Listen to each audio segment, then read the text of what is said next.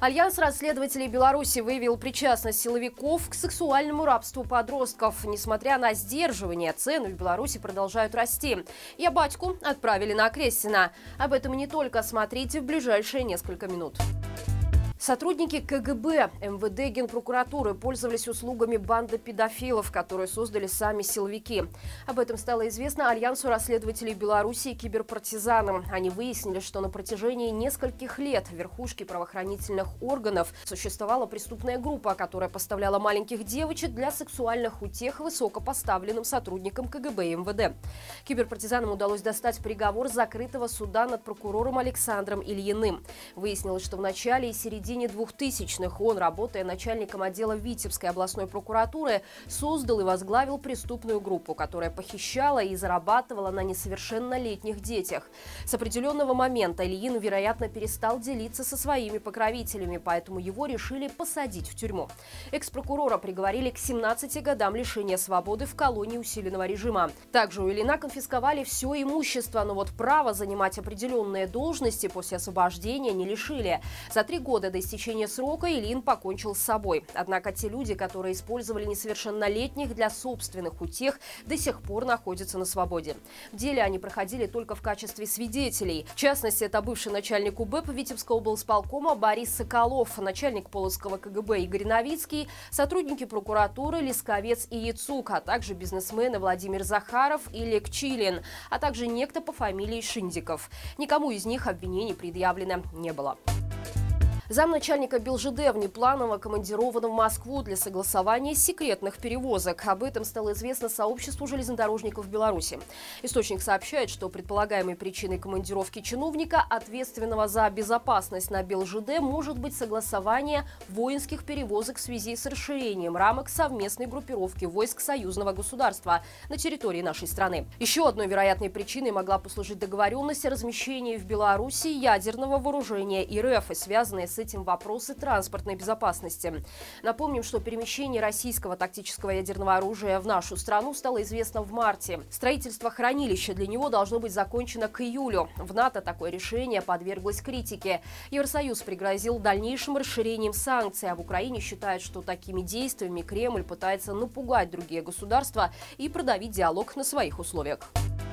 В Беларуси выросли цены на водку, отечественные овощи, мясо и молочку. С начала текущего года инфляция составила более 2,5%. Однако стоимость продуктов поднялась намного выше этого показателя. По росту цен лидируют многие овощи и фрукты. Так, белорусский репчатый лук подорожал в полтора раза, морковь на четверть, а яблоки и свекла более чем на 10%.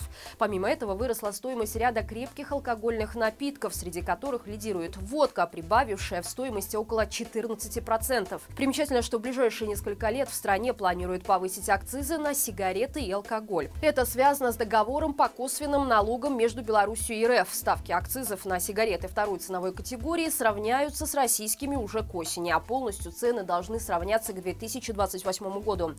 Отметим, что в прошлом году инфляция в стране составила около 13%, а продукты подорожали более чем на 15%. Поэтому антирекорду Беларусь заняла первое место среди стран Евразийского экономического союза.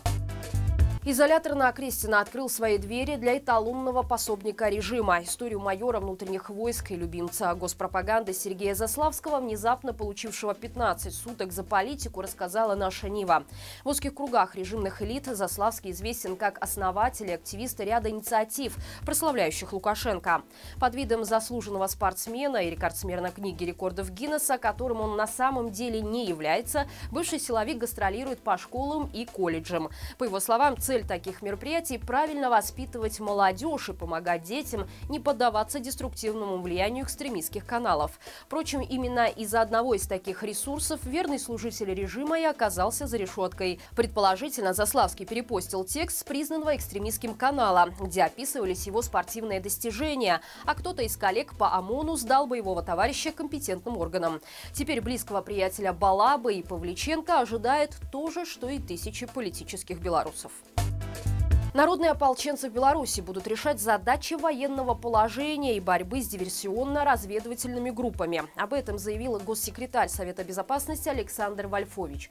Он подчеркнул, что ополчение будет формироваться из числа добровольцев, жителей того или иного населенного пункта, которые будут помогать местным органам внутренних дел. Напомним, в Борисовском районе с 20 марта проводится проверка уровня готовности территориальной обороны Минской области. Участие в мероприятии впервые принял сформированный созданный в Глевинском сельском совете отряд народного ополчения. В него вошли 25 добровольцев. Еще 4 человека находятся в резерве. Проект закона о народном ополчении был разработан Министерством обороны совместно с Министерством внутренних дел. По расчетам военных, численность народного ополчения может составить 100-150 тысяч человек. Но в Министерстве обороны не исключают, что добровольцев может быть и больше. Белоруска попалась на уловку мошенника, который представился моряком и попросил оплатить доставку своего же подарка. После внесения платежа женщина посылку не дождалась, предъявила претензию новому знакомому, но тот забыл, о чем речь. Читательница «Зеркала» рассказала, что ее подруга Елена на сайте знакомств познакомилась с Александром. В анкете было указано, что ему 37 лет, он из Минска, а с фото смотрел импозантный бородатый мужчина. Новый знакомый предложил женщине перейти общаться в Телеграм. Новые знакомые общались около недели. В итоге моряк захотел отправить Елене сюрприз. Но доставку в размере 100 рублей должна была оплатить получательница. Мужчина написал, что ему очень неудобно из-за того, что Елена должна будет сама оплачивать подарок. Он пообещал, что компенсирует женщине эти траты, положит деньги внутрь посылки. Женщина внесла деньги через интернет, но посылку не получила. После этого моряк и транспортная компания на связь не выходили происходили. Друзья, напомню, что завтра в 17.00 вместо новостей пройдет прямой эфир «Итоги недели». Присоединяйтесь и участвуйте в обсуждении происходящего в Беларуси и задавайте свои вопросы нашим спикерам. Пятничный же выпуск новостей теперь будет выходить по субботам утром. Хорошего всем вечера и живи Беларусь!